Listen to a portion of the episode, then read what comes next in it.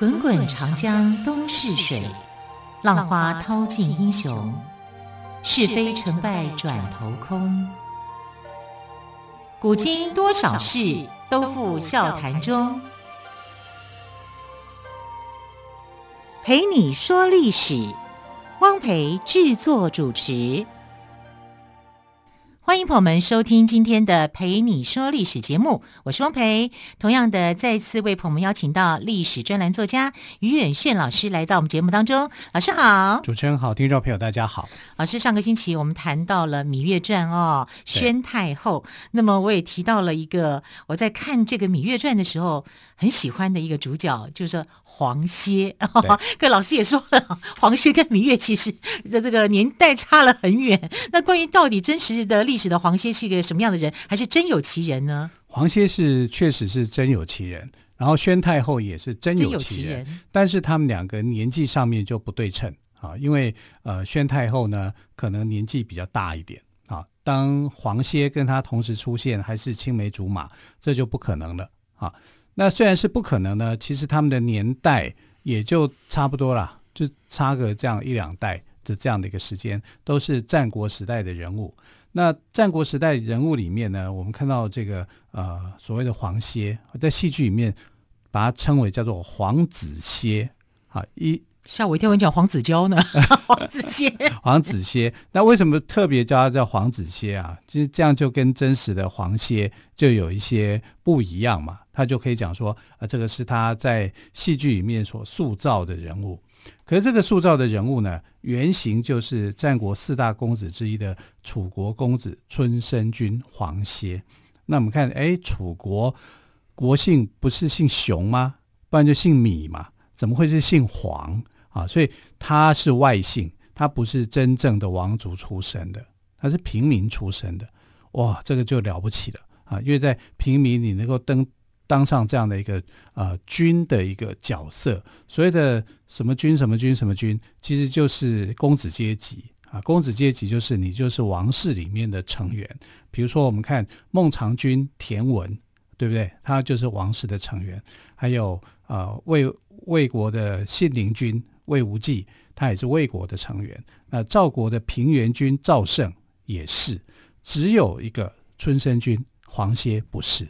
啊，所以我们看到战国四大公子里面呢，黄歇他是一个特殊的身份去塑造的。那他为什么会身份那么特殊啊？其实是因为他对楚国有贡献。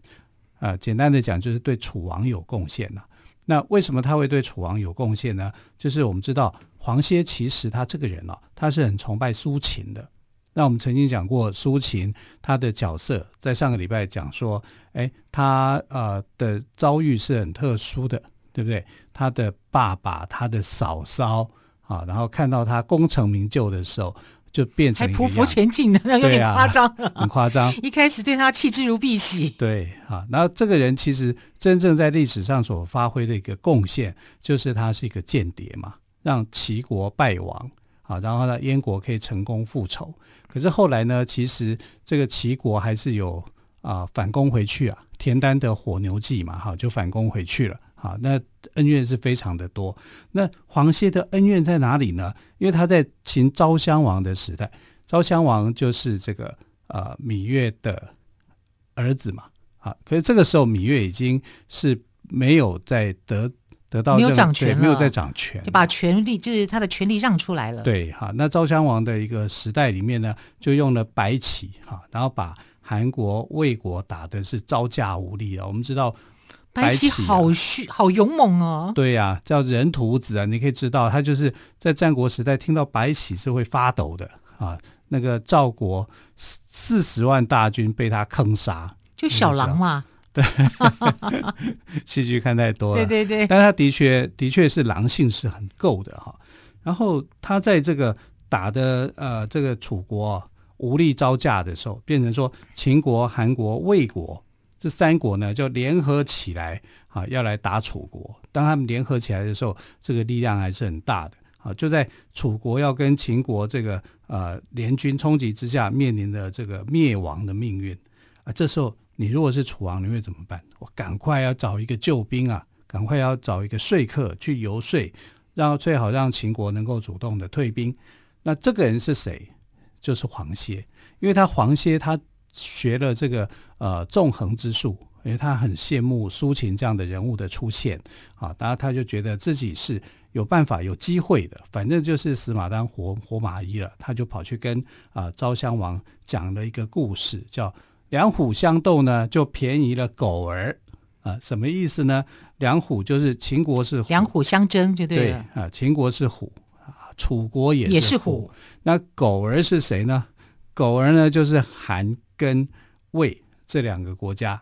他就说，我们两个国家如果在那边相斗，那旁边的两只狗就看得很高兴，结果我们的斗得死去活来的，那狗儿就会得利。你以为他真的会帮助你吗？没有，他只是要去啊、看一个笑话，要渔翁得利啊，他就是用这样的一个观念去跟他讲。那黄歇呢，引述的就是春秋时代的故事，就是说，你看吴国为什么会灭亡？吴国灭亡的原因呢，就跟现在的状况是一模一样的啊，就是两个国家在相斗啊，两个的国家在相斗以后，这个啊吴国最后的结果，他就是败亡，因为他被吴国最后我们知道，他夫差上去好像就是很伟大啊，要去争霸主，但是他国内就空虚了。啊，他拿这个故事来跟这个昭襄王去讲。其实昭襄王是觉得，哎，你这讲的东西你也只是为你自己好啊，没有说服力。那真正有说服力的是当时秦国的宰相，叫做范雎。那范雎为什么会这个同意啊？就是他的利害关系在哪？因为那个时候他跟这个楚国的呃王室叫做公子完。我们也可以叫他叫米丸或者是熊丸，可是这样 这样有点有趣。对，或者我们叫他太子丸好了啦，因为米呃楚国这个丸是哪个丸？这个玩呢是完全的玩，完全的玩，对，哦、不是共玩的玩，不是不是 啊。那我们看到这个公子玩啊，其实就是秦国希望他当这个人质啦。我可以跟你呃放放弃这个用兵，对不对？但是你必须要有一个抵押品啊。那这个公子玩就变成了抵押品啊，所以其实那时候的昭襄王他就是有这样的一个呃想法啊，但是这个公子玩哦跟范雎感情很好，他们两个哎很奇怪哦，然后就变成是还不错的一个好朋友。那呃楚楚国啊，就是命令这个公子完跟黄歇两个人就要到这个秦国来当人质嘛，对不对啊？可是那时候呢，楚王过世以后。那你是不是要让公子完回去继位？要不然其他的公子又会去抢夺这个啊，就是有一种王位的抢夺战。那时候黄歇呢，他就跟这个公子完讲说：“你就赶快回去楚国，其他的有我在就可以了。我在秦国没有关系，他就算要杀我都无所谓啊。但是你就赶快回去，因为这个继位非常非常的重要。”而且呢，你跟呃秦国的宰相哈、范雎又很好，所以其实是可以让你这个顺利逃出去的啊、所以公子完后来就这样就逃逃回去了。因为你逃回去的时候，秦昭襄王就会想说：你这个算什么呢？啊，你在我这边当人质，然后你就跑掉，你把我当成是什么？啊，他就很愤怒，要去杀这个。可是你也来不及了啊，因为他已经逃走了。那没有逃走的就是呃这个黄歇，所以他就要杀黄歇。可是要杀黄歇的时候呢，这时候范雎哈就帮黄歇去说情了，因为本来他跟公子完就是好朋友啊，所以好朋友的这个手下，你总是要去护着他一点嘛。他就说，你现在如果把黄歇杀了，楚国呃就得罪了，楚国也不是不能得罪啊。可是如果你把他放回去的话，他以后就非常的听。秦国的话，这样是不是很好？啊，后来秦昭襄王就想说，这样好像也不错，也对，有道理。对，啊，就干脆就把黄歇也放回去。所以公子完回去当楚王啊，就是成为后来的楚考烈王。然后啊，黄歇也可以回去啊，就当了啊楚王的宰相啊。楚国的宰相叫做令尹啊，所以他就当了楚国的令尹。好的，回去以后，哇，两个人就是。经历了一番的这个风险，这是非常大的一个风险嘛，非常大的一个人生上的一个考验。所以，呃，考烈王就非常非常的尊重黄歇啊，然后给他一个封号，就叫做春申君。春申君。对，所以他上半场的人生，你看春申君是不是轰轰烈烈？对，啊，因为他救了他的自己的主子，然后还让他顺利变成了楚王，能够当一个封国之王啊，这个是非常非常不容易的。好、所以春申君在这个时候的声望是很高，很高的。对，而且他跟楚王的交情有多好？他当了楚国的这个令尹宰相，一当就二十五年。二十五年啊，二十五年，很久哎、欸，很长的一个时间呐、啊。但是也因为当太久了，就有一些问题。为什么呢？你当年的那种艰苦的过程，慢慢的就会一点一点遗忘，然后想到的就是自己的荣华富贵啊，哈，自己所享受到的这些权益。那所以呢，这个春申君啊，他就跟其他的君一样啊，因为孟尝君有三千养。三千的门客，那我的门客就要比你三千还要多，所以他是三千加哦，plus 这样子，plus 对，好，就是他的门客来讲，战国四大公子里面的门客最多的就是春申君。春申君，好，到底黄歇是什么样的一个人呢？我们先休息一下，再请于月轩老师跟我们说哟。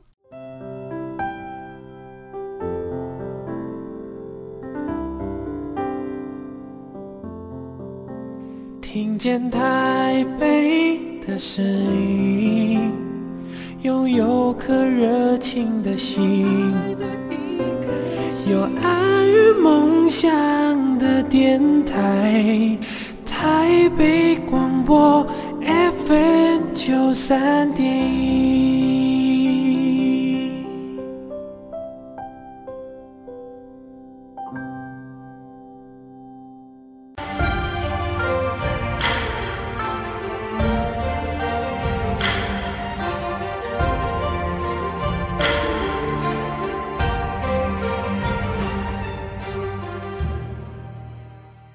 这里是台北广播电台陪你说历史节目，我是汪培。今天特别来宾于月轩老师跟我们聊到的是春申君黄歇的故事哦。刚刚我们谈到黄歇呢，历经了千辛万苦，真的是不容易哦。但是他也当了二十五年的宰相，对，时间够久，慢慢的问题也逐渐浮现了。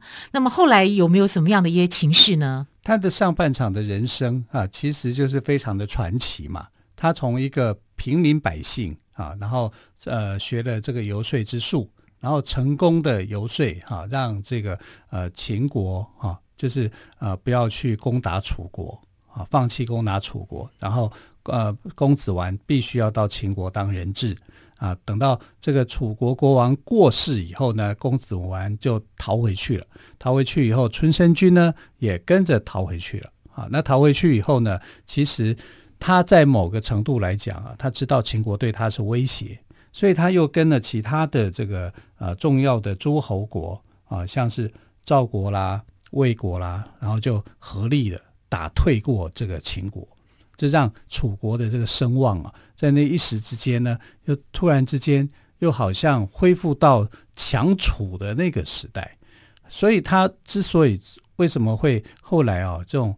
感觉上好像就是，哎，你的人生上半段这么样的精彩，怎么后来越来越走样？是因为到达最高点的时候，就是要走下坡的时候，啊，而且他志得意满，啊，非常非常的志得意满。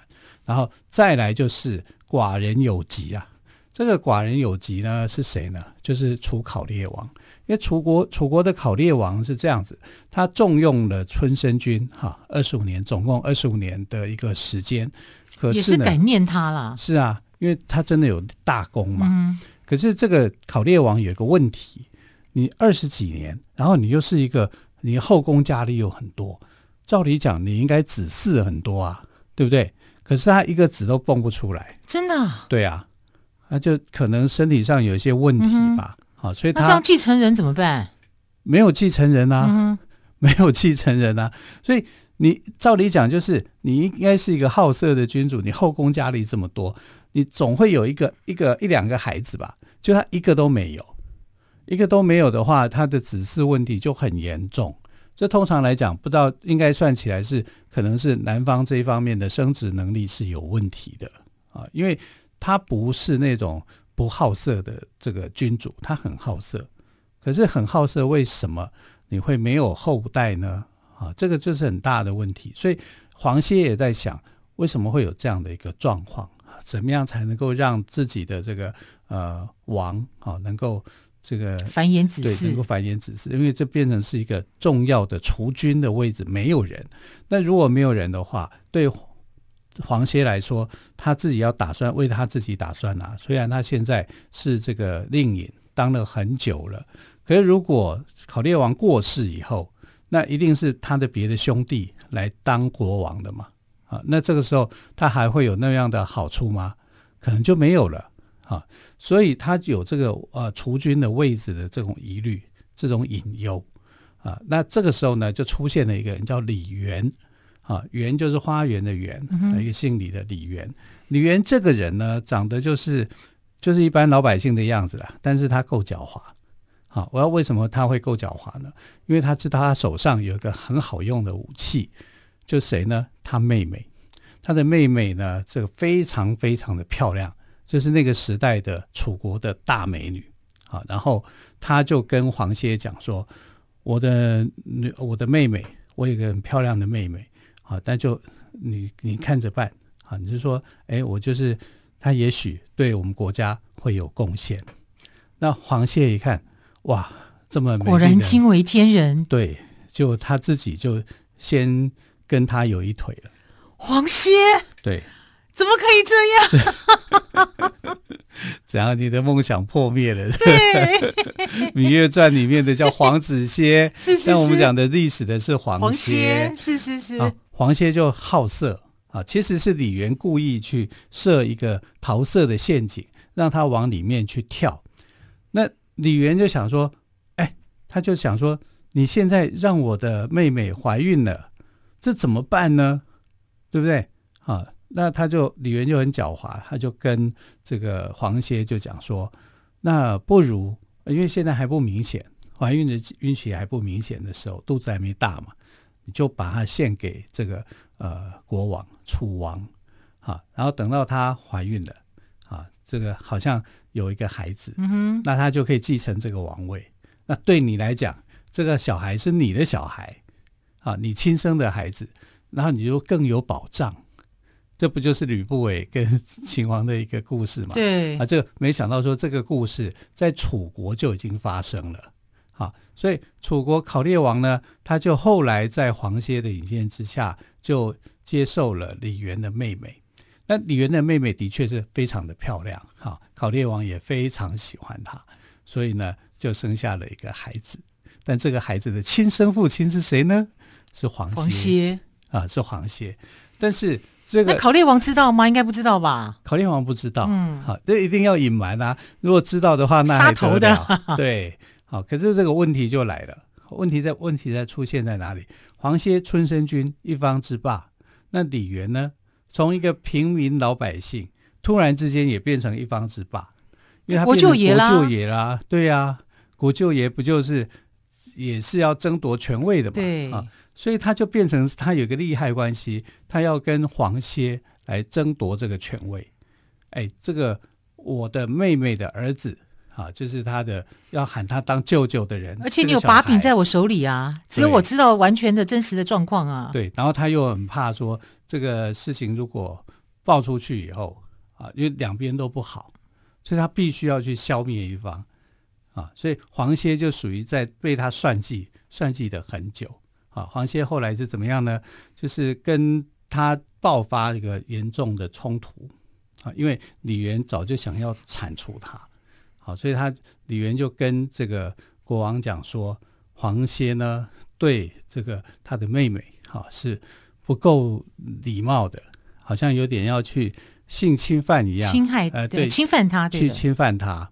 好，那这个对国王来讲呢，虽然你当年对我有功，可是你现在这样是不可以的，嗯哼，啊，就对他有点猜疑之心，但没有明说明说出来啊，那。后来李园，但是心里就会有点疙瘩了啦，有一点疙瘩，就会疏远他嘛。那疏远他跟亲近谁，就一定是李李园。好，所以李元后来就设计了一场局，把春申君给骗过去。啊，说哎，你来我这边啊，大家就是呃，好像鸿门宴一样，其实就是一场鸿门宴啊。然后李呃，这个春申君在不知情的情况之下，就被李元埋伏的杀手刺杀了。啊，就死了。四大公子之一的春申君就这样死了。对，啊，所以呢，这个死的很不光彩，嗯、对不对？他的上半人生啊，可以讲就是几乎没有什么问题的，他就是一个传奇啊，写下一个人生的传奇。到后半生的人生，呃的这个下场来讲呢，也是一个传奇，但是却栽在一个小人跟一个女子的手上。啊，然后当然那就是你要自己要中计啊。对呀、啊，对不对？啊，也跟他自己有关啊。啊，那他为了呃考虑到这个楚考烈王的这个指示的问题啊，做出这种错误的决定，其实也是因为他贪图女色啦。啊，那个女生应该是非常非常的漂亮，那一定的，所以能够引他入媾。哈、啊，就是呃李元呢成功的用他的妹妹这个美人计啊，在这两边挑拨，他自己也拿到了一个很高的一个权益。啊，所以。聪明人呐、但是聪明人做的事情都很可怕啊！他就把春申君，我们伟大的黄歇 就这样干掉了。所以在战国四大公子里面呢，其实呃黄歇就被认为说他的人品不算很好啊。所以战国四大公子里面的评价里面，黄歇呢恐怕也没有那么高啊。我们看到这个呃孟尝君，孟尝君最后的一个结果是还算不错的。啊，因为薛地的老百姓很感念他啊，他当年呢就是在冯欢的一个设计之下，冯欢买驿嘛，啊，就是帮他买到了一个后路，啊，所以他被国君给猜忌的时候呢，至少还有一个封地，好，可以去收留他，去爱戴他，让他变得好像呃，这个国王觉得呃我没有你不行，好，就再度启用他。然后信陵君呢，信陵君就是一个在。司马迁底下非常优秀的一个战国四大公子之一，而且每次称呼他的时候，就是讲公子公子。因为司马迁写史记的时候，他是这个喜喜怒是很看得出来的。对，他对别的别人都讲什么君什么君，只有对信陵君的时候叫做公子。公子对，对啊，就很尊敬他，好恶分明了。对对对，因为他觉得他非常非常的有义气。是讲义哈，就符合他的一个胃口。春申君呢就不必了，你根本就是一个小人啊，就是觉得对他的评价，这个人呢上半场英雄人物，下半场狗熊人物。你可以知道他的死状有多惨吗？嗯、当时这个李元呢、啊、埋伏了一些死士啊，就杀掉了这个春申君黄歇，而且是把他的头颅砍断，当球来踢。然后把黄歇的这个全家人都全部给屠杀了。天哪！对啊，因为他绝对不让这个黄歇啊黄歇的这个力量再起来。嗯，楚国考烈王过世了。你的人生也到了尽头了。好，总之呢，我们先前看的大陆剧哦，就是大陆的宫廷剧《芈月传》塑造的黄子歇是原型，就是战国四大公子之一的楚国公子春申君黄歇。不过呢，历史上的黄歇比秦国的宣太后，就是芈月年轻太多了，跟我们看到的宫廷剧是不一样的哦。好，司马迁评价说：“当断不断，反受其乱。”其实黄歇在得到功成名就跟权势之后，已经被欲望蒙住了眼睛，听不进别人。人的善意进言，也分不清是非黑白，就注定要祸国生灭了。好，非常感谢岳远轩老师今天跟我们说春申君黄歇的故事。老师，谢谢喽，谢谢。